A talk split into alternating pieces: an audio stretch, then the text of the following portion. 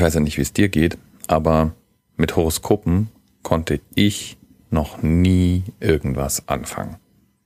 Diese Idee, dass Sterne, die am Himmel kreisen, vorhersagen oder beeinflussen, was hier auf der Erde passiert, und dass man die Hör zu aufblättern und darin sein Tageshoroskop zutreffend wiederfinden kann, fand ich schon immer skurril. Zumindest solange ich bewusst darüber nachdenken konnte. Aber ich fand auch immer, dass Horoskope eine recht fantasievolle Angelegenheit sind. Und ganz besonders spannend fand ich dabei immer das chinesische Horoskop.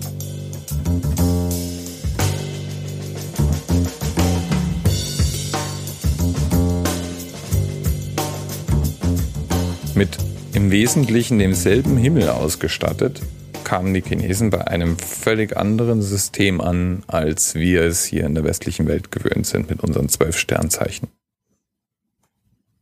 Zunächst mal unterteilen die Chinesen den Himmel in fünf Regionen. Und diese fünf großen Regionen sind Gong genannt. Ich weiß nicht, ob ich das richtig ausspreche, aber schreibt sich wieder Gong. Also in arabischen Schriftzeichen zumindest.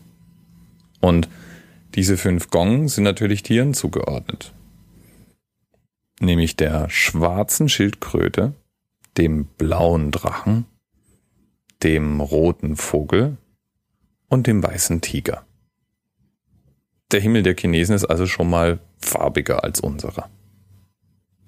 Diese vier Tiere waren natürlich den Richtungen zugeordnet, in die man schauen konnte. Norden, Süden, Osten, Westen. Und die fünfte Konstellation war der Prinz oder der Thron. Das war aber trotzdem letztlich eine sehr grobe Unterteilung und deswegen gibt es eine feinere Unterteilung, nämlich die 28 sogenannten Häuser, in denen die ganzen chinesischen Sternzeichen, von denen es so einige gibt, angeordnet sind. Der Name Häuser ist dabei auch verwirrend, denn eigentlich reden wir von tatsächlich den chinesischen Sternzeichen. Derer gibt es dann eben sieben pro Gong. Vier mal sieben sind eben 28. Der Mittelbereich ist da nicht abgebildet, denn diese 28 Häuser sind natürlich kreisförmig um den kompletten Nachthimmel herum angeordnet. Und die Chinesen erklären alles Mögliche zum Sternzeichen. Wir haben da oben einen Ochsen. Wir haben einen haarigen Kopf. Wir haben nochmal eine Schildkröte. Es gibt Flügel. Es gibt ein Mädchen alle möglichen Figuren, oft eben auch aus dem Alltag entlehnt. Und die Chinesen benutzten den Verlauf von Sternobjekten durch diese Häuser zur Vorhersage der Geschehnisse am Boden.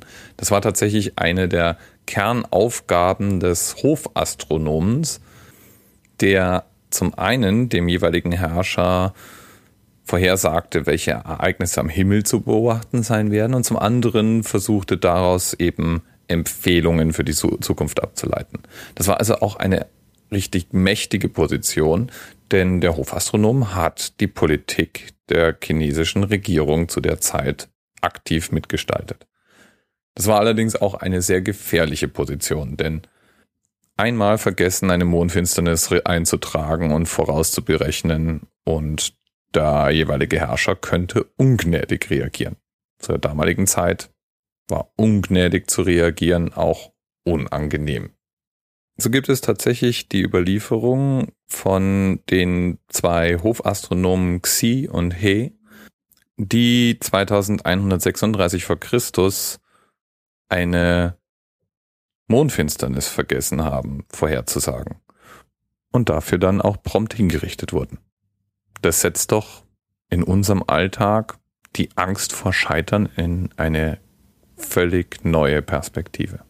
Und es stellt sich natürlich die Frage, wie man eigentlich angesichts von solchen Konsequenzen bei Fehlberechnungen überhaupt auf die Idee kommt, eine Karriere als Hofastronom einzuschlagen. Aber das steht auf einem ganz anderen Blatt.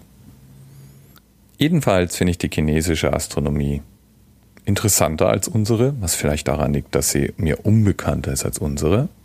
Die Tiere sind farbiger, bunter, vielseitiger und im Ergebnis genauso ungeeignet, die Zukunft vorherzusagen wie unsere eigenen Sternzeichen.